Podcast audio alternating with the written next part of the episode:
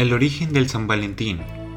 El 14 de febrero es mundialmente conocido por ser el Día del Amor y de la Amistad, una festividad con la que pasas tu día con tus amigos o tu pareja, donde normalmente se dan y se reciben cartas, flores, regalos. Esta fiesta tuvo su origen en la Lupercalia, una festividad del antiguo imperio romano que honra a Lupercus, el dios pastoral de los italianos. De acuerdo con una antigua leyenda, los gemelos Rómulo y Remo habían sido abandonados por su tío en el Monte Palatino, una de las siete colonias de Roma. La leyenda dice que el amor de una loba fue el motivo por el cual Rómulo y Remo fueron salvados de la muerte.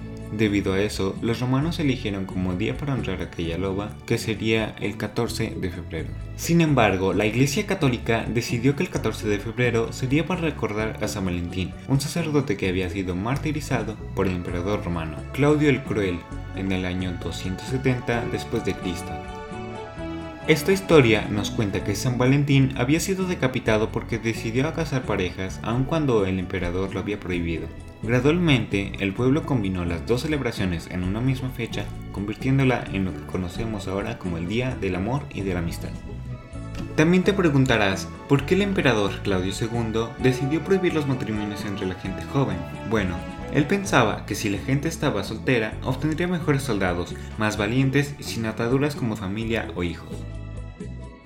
Yo soy Luis Daniel y esto ha sido el podcast Aún sin nombre. Muchas gracias.